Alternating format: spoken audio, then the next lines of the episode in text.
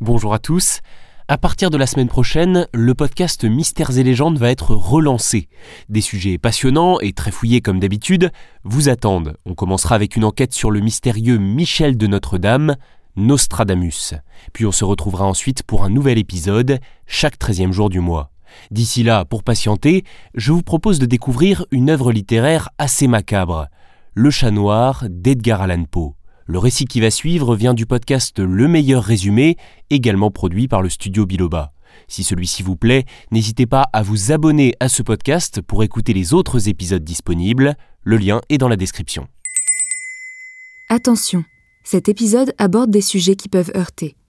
Pour en savoir plus, reportez-vous au texte de description de l'épisode. Le studio Biloba présente Le meilleur résumé la littérature au creux de l'oreille. Dans cet épisode, découvrez Le chat noir d'Edgar Allan Poe.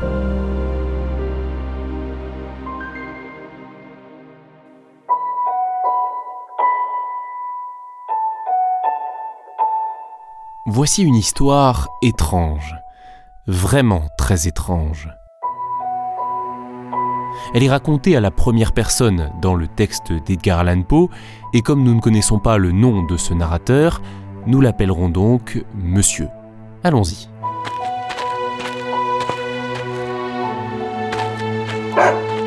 Monsieur adore les animaux depuis sa plus tendre enfance. Il a eu la chance de se marier avec une femme qui partage aussi cette passion. Ensemble, ils adoptent de multiples bêtes, des oiseaux, des poissons, des lapins, un chat, un chien et même un singe. Monsieur a une affection toute particulière pour son chat, Pluton, un animal fort et intelligent, au pelage entièrement noir.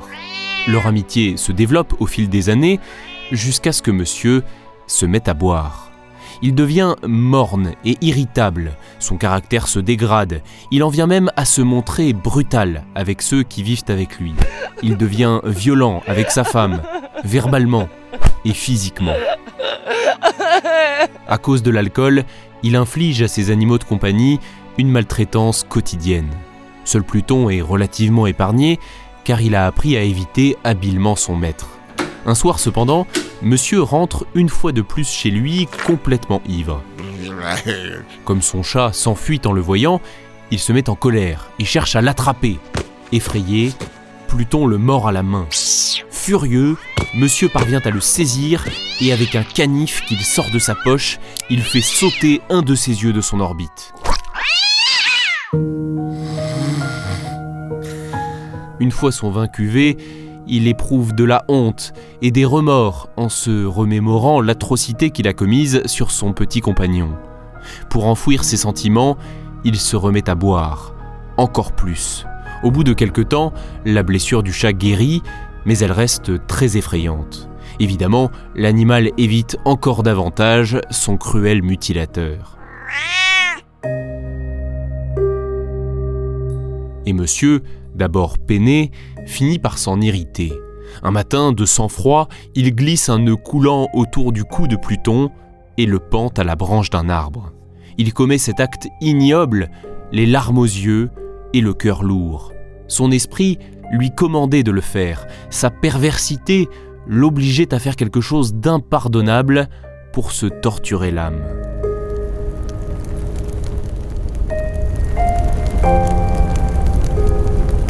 La nuit suivante, des cris le réveillent en sursaut. Au feu Au feu Les flammes sont au pied de son lit. Il a tout juste le temps de sortir de la maison avec sa femme et un domestique avant qu'elle ne soit entièrement consumée. La destruction est complète et sa fortune a disparu, réduite en cendres. Monsieur erre dans les décombres, anéanti. Il remarque alors qu'une cloison est toujours debout, l'un des murs de sa chambre qui a été refait à neuf récemment. Chose étrange, sur cette cloison est apparue la figure d'un chat, sculpté avec une précision effrayante, et autour de son cou, une corde.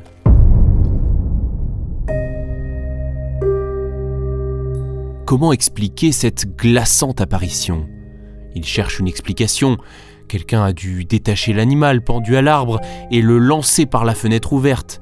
Le chat s'est alors retrouvé comprimé contre le plâtre fraîchement étendu, faisant une moulure de sa tête dans la cloison.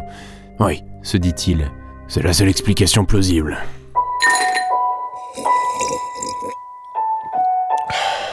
Ayant tout perdu, monsieur sombre encore davantage dans la déchéance. L'alcool lui fait ressentir du remords, au point que son chat lui manque. Un soir, dans une taverne, il en trouve un qui ressemble de manière étonnante au regretté Pluton. Le chat noir ne semble appartenir à personne.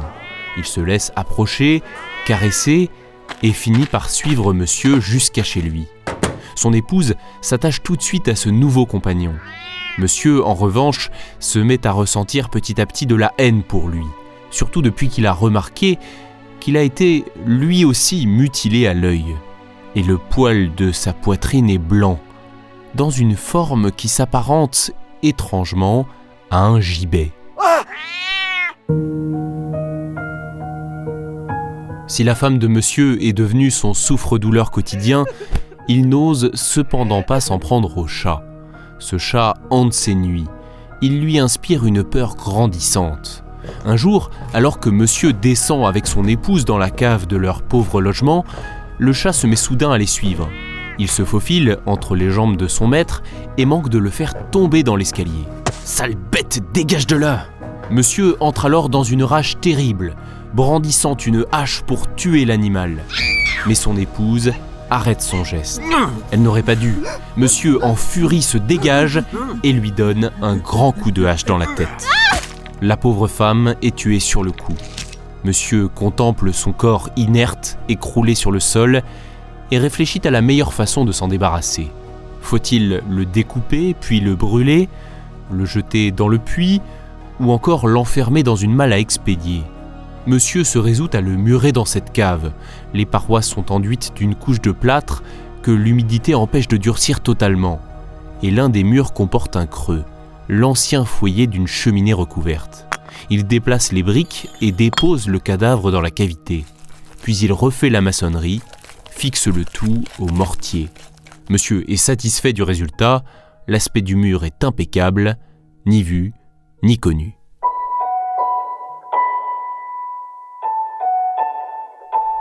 Après avoir fini sa besogne, monsieur cherche le chat, ce satané animal sans qui rien de tout cela ne serait arrivé. Heureusement, la bête ne traîne plus dans les parages. Elle ne vient même pas déranger son maître pendant son sommeil. Quel soulagement pour lui, il pense davantage à cela qu'à la sinistre absence de sa femme. Absence qui est rapidement remarquée. Bientôt, la police mène une enquête, des agents interrogent monsieur et font une perquisition à son domicile. Le meurtrier est confiant, il sait que sa cachette est introuvable. Il accompagne les enquêteurs pour la troisième ou la quatrième fois dans la cave, et comme leur troupe remonte l'escalier, encore une fois bredouille, il ressent une bouffée irrépressible de jubilation et de triomphe. Je suis enchanté d'avoir apaisé vos soupçons.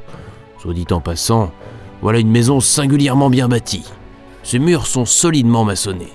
En disant cela, il tape du bout de sa canne sur les briques qui recèlent le cadavre.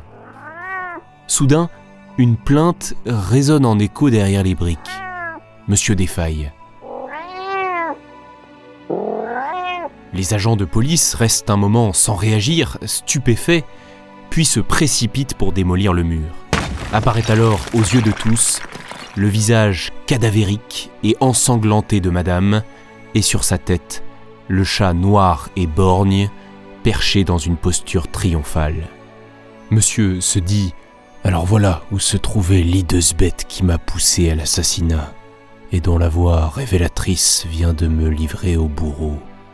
J'avais muré le monstre dans la tombe.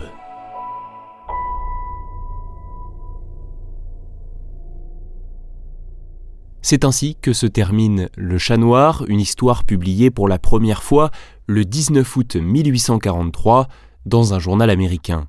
Son auteur, Edgar Allan Poe, est surtout connu pour ses nouvelles à la fois brèves et percutantes. Cette nouvelle-ci, particulièrement sombre, ressemble à une autre, intitulée Le cœur révélateur. Dans les deux, l'histoire est racontée par l'assassin lui-même, qui s'efforce de convaincre le lecteur de sa lucidité et de sa rationalité, jusqu'à la chute où il finit par se trahir et où son crime est découvert. Dans Le Chat Noir, Edgar Allan Poe dénonce tout particulièrement les ravages de l'alcool. Il faut savoir qu'à l'époque où il écrit ce texte, il trouve lui-même refuge dans la boisson, car sa jeune épouse, Virginia, qui est aussi sa cousine germaine, est gravement malade. Toute sa vie, il a tenté de vivre de sa plume, mais son talent n'a été véritablement reconnu qu'après sa mort. Il aimait aussi écrire des poèmes qui, pour une grande partie, ont ensuite été traduits en français par Charles Baudelaire et Stéphane Mallarmé. Rien que ça. Merci d'avoir écouté cet épisode. S'il vous a intéressé, n'hésitez pas à le partager autour de vous, à laisser un j'aime, 5 étoiles ou un excellent commentaire. Nous nous sommes efforcés de vous livrer le résumé le plus fidèle possible de cette œuvre, mais comme d'habitude, nous vous invitons à la lire par vous-même. C'est encore mieux, surtout qu'il s'agit d'une nouvelle vraiment très brève et assez accessible. À très bientôt. Cet épisode a été coécrit par Candice de Gatine et Gabriel Massé. Il vous a été présenté par Gabriel Massé. C'est une production du Studio Biloba plus de podcasts à découvrir sur studiobiloba.fr.